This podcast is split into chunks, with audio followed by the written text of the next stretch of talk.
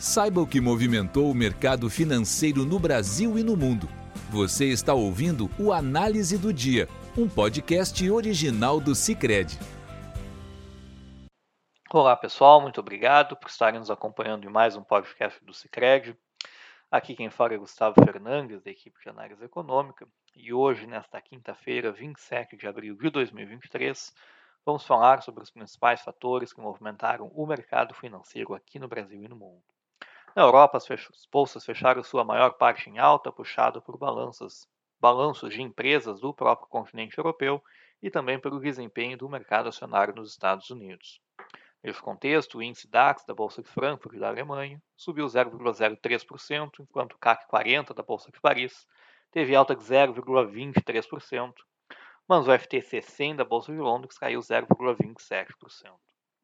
Já nos Estados Unidos, a gente teve a divulgação do PIB do primeiro trimestre do país, que cresceu 1,1% na variação anual, uh, interanual anualizada, bem abaixo da mediana das expectativas, que era um crescimento de 2%, e abaixo mesmo do piso das expectativas coletadas pelo The Wall Street Journal, que era de 1,3%. Uh, lembrando que o crescimento do PIB dos Estados Unidos, também anualizado no último trimestre, no quarto trimestre de 2022, tinha sido de 2,6%, representando uma desaceleração relativamente acentuada na atividade econômica americana.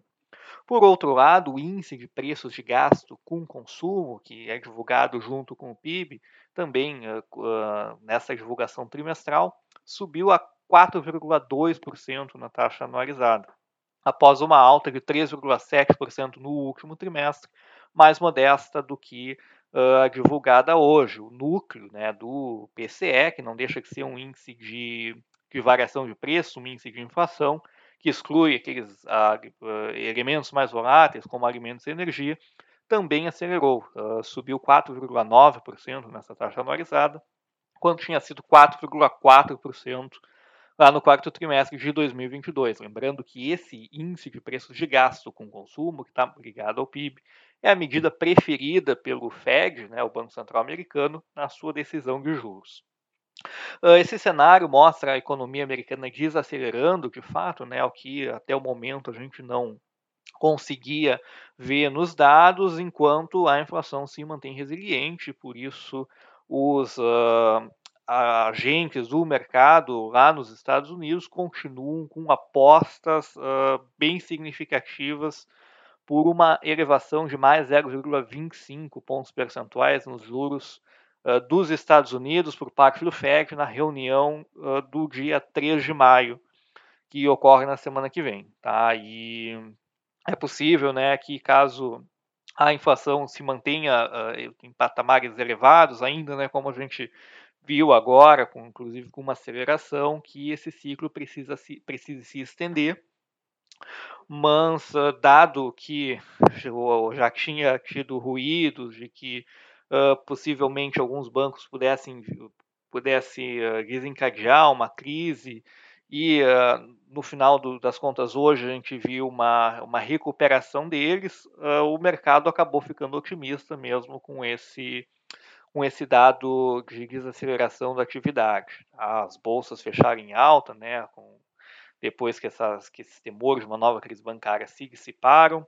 Também tivemos a divulgação de balanços de empresas que vieram bem positivos e ajudaram a impulsionar os índices lá de Nova York. O Dow Jones, por exemplo, subiu 1,57%, o S&P 500 1,96% e a Nasdaq 2,43% por conta desse movimento da inflação né, e essa maior expectativa para os juros, os juros longos lá nos Estados Unidos, uh, aqui medido pela variação da T-Note de dois anos, pela T-Note de 10 anos, uh, subiram. Né? O juro do papel de dois anos subiu a 4,092 e o do papel de 10 anos a 3,52%.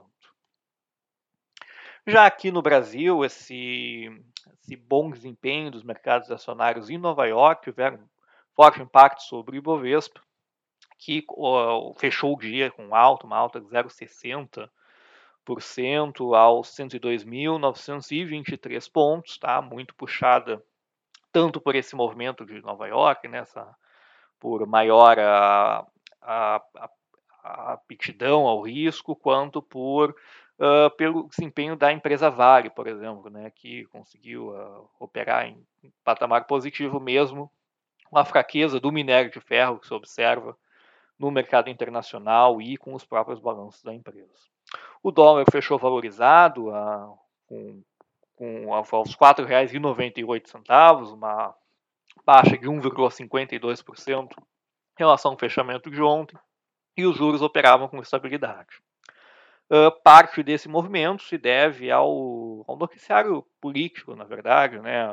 Ontem a gente teve uma decisão do Supremo Tribunal de Justiça favorável ao governo no sentido de aumentar a arrecadação, que na visão uh, dos economistas uh, e dos, dos, agentes do mercado né, reduz o risco fiscal, uma vez que, pra, que, que garante parte daquele, daqueles recursos necessários para diminuir o déficit, uh, tendo em vista aí o novo, o, o novo fiscal.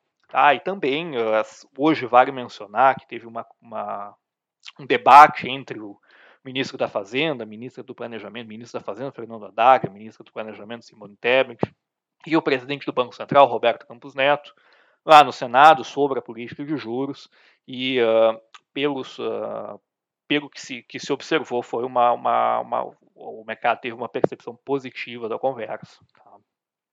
Então, fatores que influenciaram que foram permissivos para que uh, o mercado tivesse um desempenho uh, bom hoje.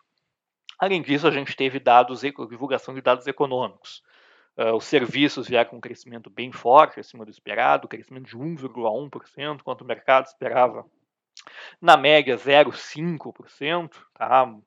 muito puxado por transportes, agora no mês de fevereiro. A gente também teve a divulgação do CAGED, né, que é o saldo de empregos formais, também uma surpresa bem forte, quanto o mercado esperava uma geração de 100 mil vagas de emprego formal em março. Uh, vieram 195 mil vagas, quase o dobro, uh, fazendo, aplicando ajuste sazonal na série, né, tirando os efeitos da, do calendário do ano, uh, seria um equivalente a mais de 200 mil vagas nesse período, o que acelera com relação ao que a gente, os dados que a gente vinha observando em janeiro e fevereiro, que mostra uma resiliência do mercado de trabalho muito puxado por esse setor de serviços. Uh, a gente vai revisar as nossas projeções para o PIB ainda no primeiro trimestre, mas é muito provável que o crescimento tenha sido em torno de 1%, tá? puxado tanto por esse movimento nos serviços, que a gente viu na pesquisa do uh, mensal de serviços de hoje e nesse saldo do emprego formal, quanto no desempenho do setor agropecuário, que deve ter um crescimento bem expressivo, né, com conta dessa, dessa nova, dessa safra de grãos uh, recorde neste agora nesse primeiro trimestre.